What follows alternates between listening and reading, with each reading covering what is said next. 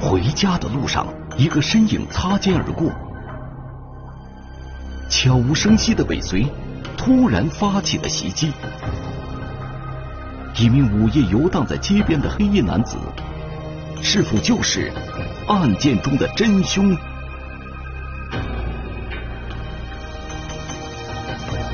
路灯下的黑影，天网栏目即将播出。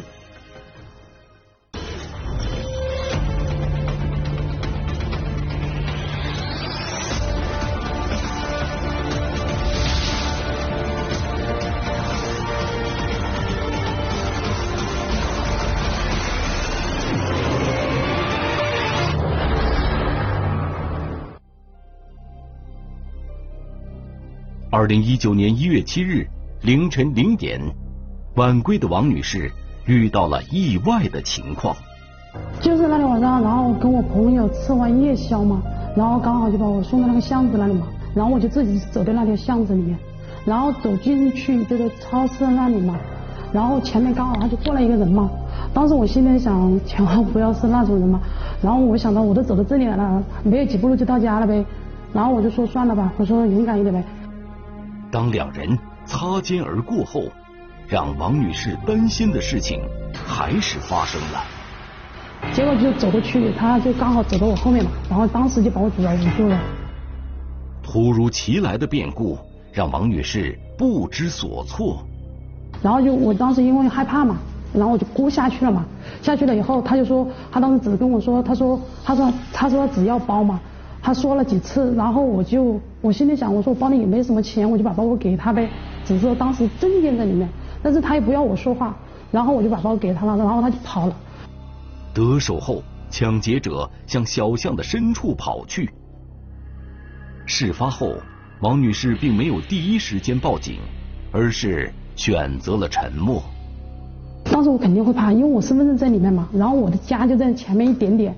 如果按照那个地址的话，一样可以找到我家呗。当时因为我考虑到我小孩子在家嘛，只有几岁，我就有点怕，知道不？所以那几天我反正还蛮怕的。可是三天后，当王女士外出买菜时，却有了意外的发现。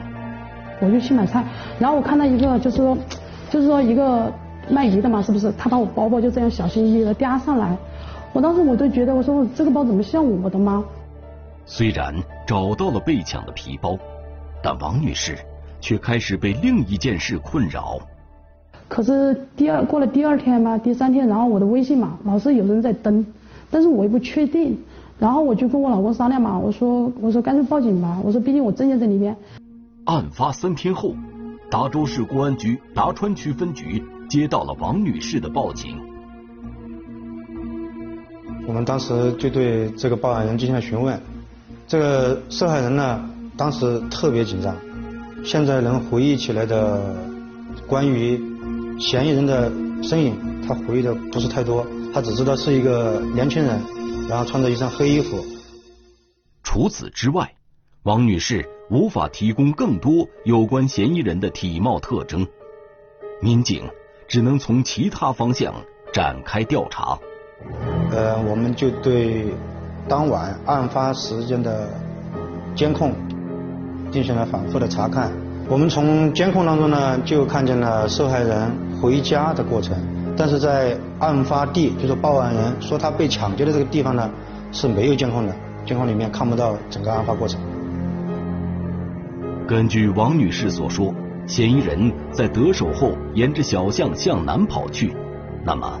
小巷尽头的路口，会不会有什么发现呢？然后我们根据受害人给我们提供的嫌疑人逃跑的方向，其中一个巷道，我们在这个巷道尽头，就是拐个弯一个尽头里面，有刚好有一个监控。通过查询小巷路口的监控信息，民警果然发现了可疑的目标。据王女士回忆，案发时嫌疑人逃离的时间为零点二十分左右。民警根据这一信息，对案发周边的监控进行搜索。我们根据这个嫌疑人逃跑的时间，然后大概计算出他跑到这个监控下面的时间，因为刚好从这个监控下面呢，在这个时间段就只过了一个人。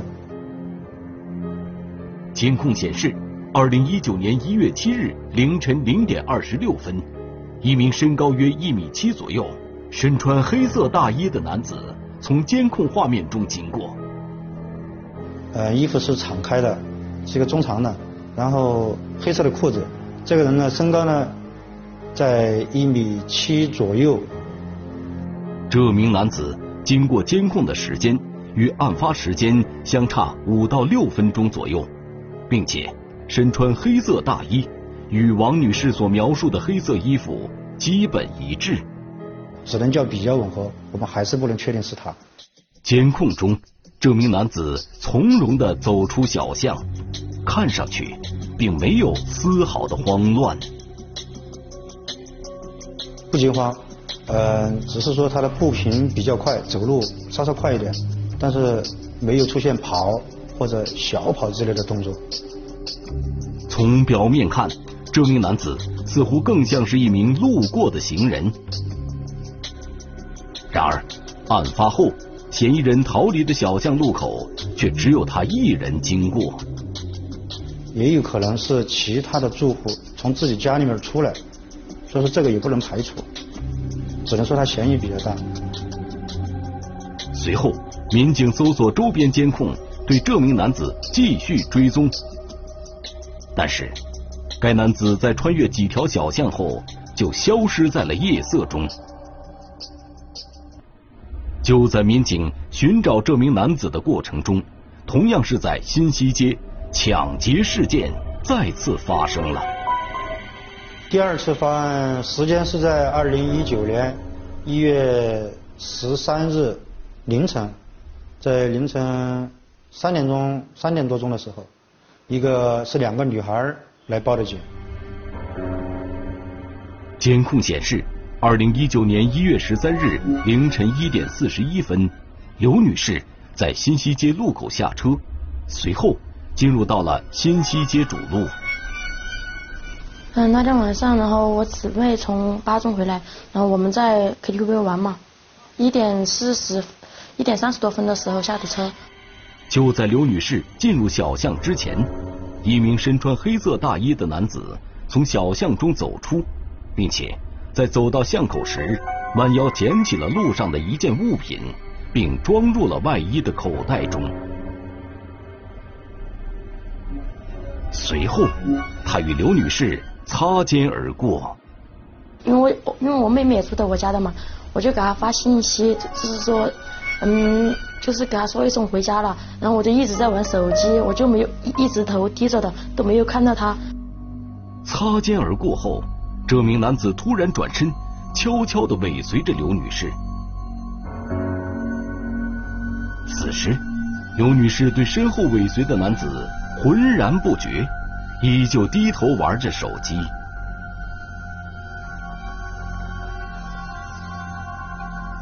然后，当我嗯玩了几秒钟的时候，我就看见旁边有个斜影子嘛，跟在我的后面，距离很近。然后当时我一下子就。就这样回头看，嗯，头还没有回完，他就马上用手把我的眼睛和嘴巴捂住了。突如其来的惊吓让刘女士本能的做出了挣扎的反应。然后我就使劲的把脑，就是用把他的手，嗯，弄开了，弄开了以后他都他就抢我的包包，就是抢我左手的左手包包嘛。然后当时我一下子都吓着了，然后我就给他对抢，然后我就叫救命啊，然后我就叫抢劫。夜幕中，刘女士的呼救并没有吓退该男子，反而不顾一切的与刘女士争夺皮包。因为我以前从来没有发生过这种事情呢，第一次遇见，我心里都特别慌，都一下子都就是感觉就是有点很害怕那种。这第一反应嘛，第一反应就想跟他抢。面对凶狠的抢劫者。刘女士没有丝毫退让的意思，拼命拉扯着皮包，似乎包里有重要的物品。当时女，我们就问这个女孩：“我说你包里面有什么东西呢？”她就说：“她包里面什么东西都没有。”自带个包包是那天下午逛街的时候新买的，因为当时看买到什么特别喜欢嘛，因为又是新的，然后他抢我的，哦，他抢我的时候，然后我都想把包包抢回来嘛。紧接着，刘女士的反抗让这名男子做出了更加过激的行为。只见他从外衣的口袋中掏出了一件物品，拼命的砸向刘女士紧握皮包的双手。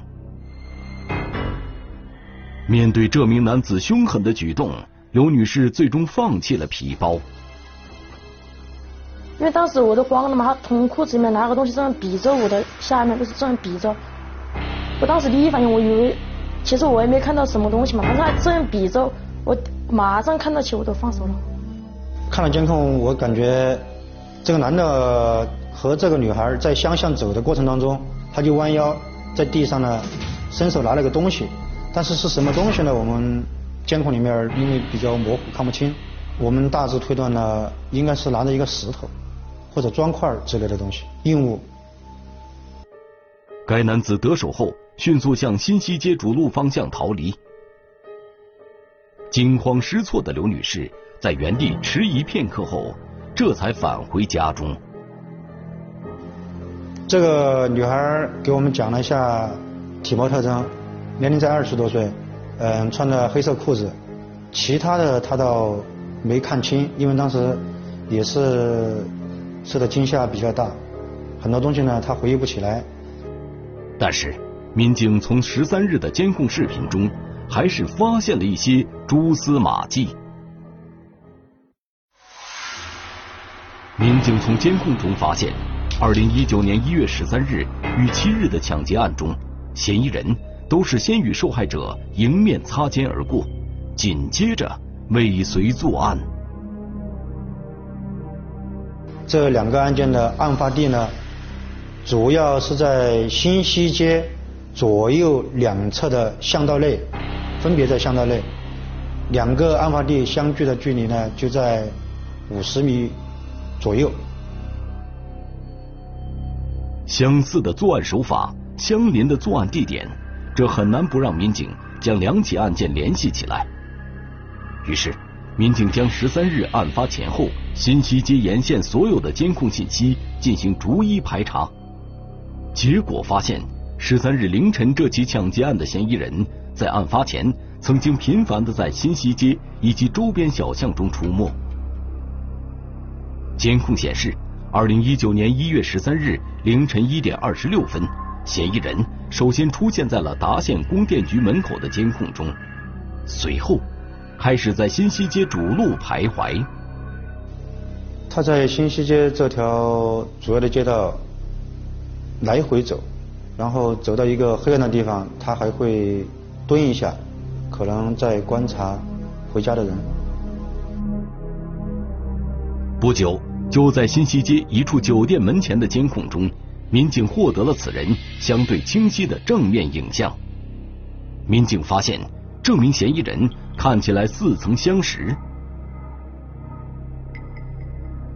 前期民警在调查一月七日的抢劫案时，曾在案发现场附近的监控中发现过一名男子，能够看见他这整个衣服的穿着情况。当时呢。他外套是敞开的，没有扣，没有扣，里面呢就穿了一件灰色的毛衣。而十三日结案中的这名嫌疑人，在衣着和体貌特征上，都和之前发现的那名男子极为相似。我们反复看了之后，还是能够看清他的领的下方，衣领的下方有一个小黑点，反正有一个颜色反差，所以说我们觉得呢。嗯，和七日凌晨的嫌疑人应该是同一个人。至此，民警可以确定，一月七日和十三日的两起抢劫案件均为同一人所为。那么，他是谁？他现在又在哪里呢？因为到现在为止呢，虽然说我们能确定两起案件都是同一个人，他但是他的身份信息我们依然不知道。通过排查，在十三日案发前后的监控，民警发现嫌疑人不断穿梭在新西街的主路和小巷中，看起来对新西街的环境十分熟悉。因为这块地方呢，巷道特别多，错综复杂。嗯，对这块地不熟悉的人的话，很容易迷路。但是我们从呃案发前后的监控，我们发现这个犯罪嫌疑人，在巷道里面自由的穿梭。我们感觉呢，他很有可能住在这个地方，或者说经常来这个地方，对这个地方相当熟悉。根据这一情况，民警在侦查方式上做出了更为慎重的选择。针对这个情况呢，我们没有展开大规模的走访调查，因为我们怀疑这个人可能不排除他就居住在这块地方，嗯，有可能他会换衣服啊，换一套别的衣服再作案，或者说到其他地方作案，这样如果打草惊蛇的话，对我们抓捕的抓捕的话。就非常不利。民警从两次抢劫案的过程中，逐步刻画出嫌疑人作案的行为特点，并以此制定抓捕方案。怎么说呢？这个嫌疑人第一胆子给我们感觉就是，第一胆特别大，第二呢，他有比较偏执。为什么叫比较偏执呢？我们觉得他选择的地点都是在同一个地方，好像非要在这个地方抢到钱一样的。结合这一情况，民警决定以蹲守的方式对嫌疑人实施抓捕。蹲守呢，这个办法虽然笨，但是特别有效果。我我们蹲点的地方呢，就选择在新西街主路中段，然后一个巷道口。这个巷道口呢，光线就特别暗，非常适合非常适合蹲守。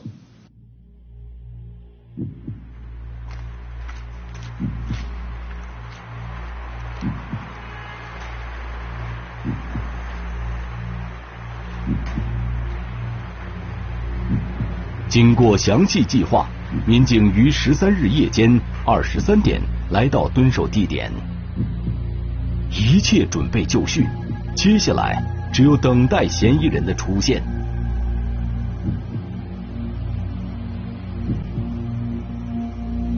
十四日凌晨一点，在等待了两个小时后，一个熟悉的身影终于现身了。我从这个后车窗的玻璃，我透过去，我就看见这个人呢，走得越来越近的时候，我就看见他黑色的中长的衣服，然后浅色的毛衣，领口的地方有一个小黑点，有颜色反差，当时我就太激动了。我想，哎，这个人就是我们要找的人。就在目标马上接近时，一个出乎所有人意料的情况却突然发生了。当时他犯罪嫌疑人怎么想，我真的不知道。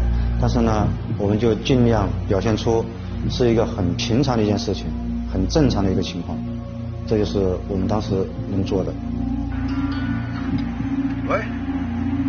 啊，我超市的，啊，在超市的啊，好，吃完嘛。紧张的气氛瞬间烟消云散，嫌疑人片刻的迟疑过后，继续向民警蹲守的方向走来。民警看准时机，立即实施抓捕。当时我们把嫌疑人摁住之后，我们就说。我们是警察，别动。然后这个嫌疑人呢就说了一句：“我知道你们是警察。”我一听这话，我心里就有底了。随后，民警在嫌疑人的身上搜出了大量财物，大概有两三千元。这个钱呢比较凌乱，不是弄得特别整齐。然后还从他兜里面搜出来有五个、五六个吊坠，还有四包软中华香烟。经民警审讯，此人名叫唐某，今年二十八岁。二零一九年一月七日以及十三日的两起抢劫案，均是他一人所为。另据嫌疑人唐某交代，他身上的财物正是在十四日被抓捕前刚刚抢劫所得。我抢了谁的呢？他说抢了一个女同志的一个包，这东西呢都是包里面来的，然后包扔了。当民警押解唐某指认现场时，却并没有发现遗弃的皮包。然而，此时唐某身上的一个细节，却让民警产生了疑问。我们就发现一个问题，他这个毛衣上有血迹。我们当时就在想，难道受难道这个受害人受伤了？我们就问他，你抢这个受害人的时候，你有打过受害人吗？他说没打。那我说受害人受伤没有？他说受害人没受没受伤，他受害人直接就回家了。但是我们一直没有接到报案，我们就当时就在想，我们如何去找这个受害人，要把这个受害人找到。既然受害者没有受伤，那么嫌疑人身上的血迹又是从哪儿来的呢？然后他就说，有可能是十三日凌晨抢那个小女孩的包的时候，用石头砸了那个女孩的手，可能是那个小女孩手上的血迹。我们就在想，那个小女孩报过案，我们也看了一下她的手，手呢口子不大，我们想的话不会有这么多血迹遗留在她衣服上面。显然。唐某并不能自圆其说。就在民警审讯唐某的过程中，十四日凌晨的一个报警信息，却解开了唐某身上的血迹之谜。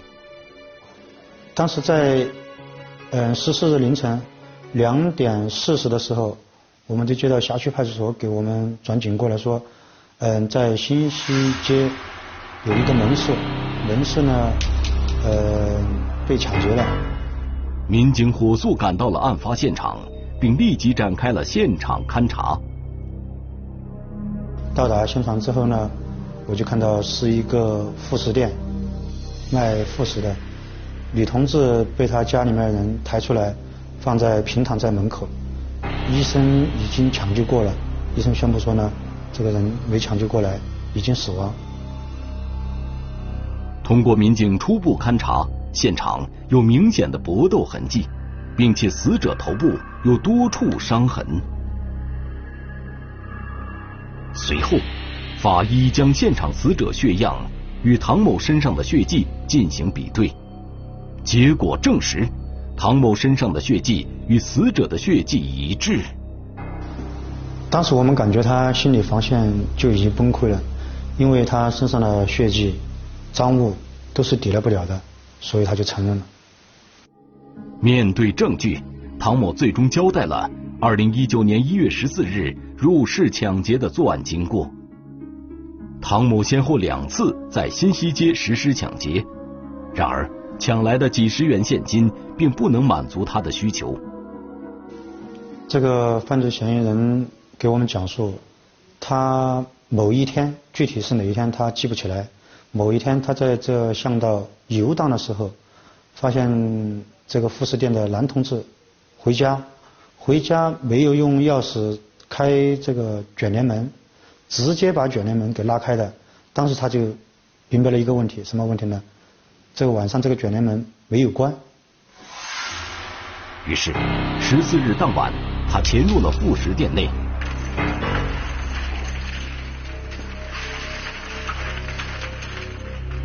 据他说呢，当时他进去是为了偷东西，然后有个女子在问是谁呀？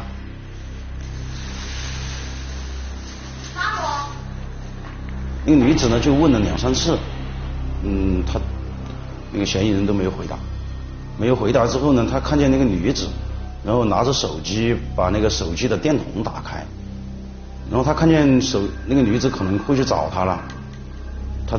他就说，反正都会被发现的，不如我直接抢。在偷盗未果后，唐某选择了抢劫行凶，结果导致了女店主死亡。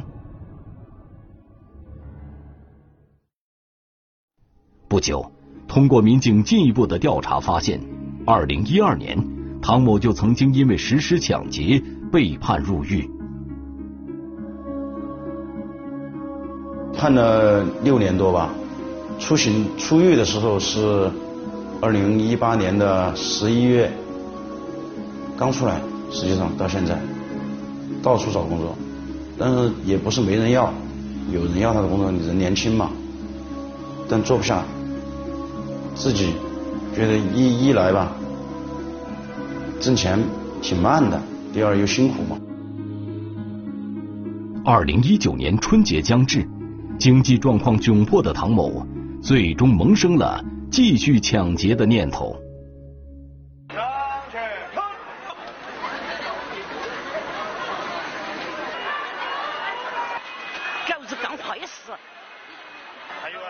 一个擦肩而过的身影，转身成为尾随的抢劫者。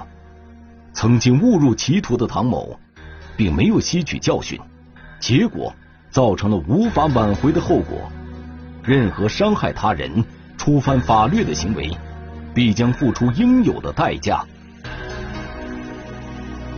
民警提示：遭遇犯罪行为后，应及时报警，从而避免犯罪行为的再次发生。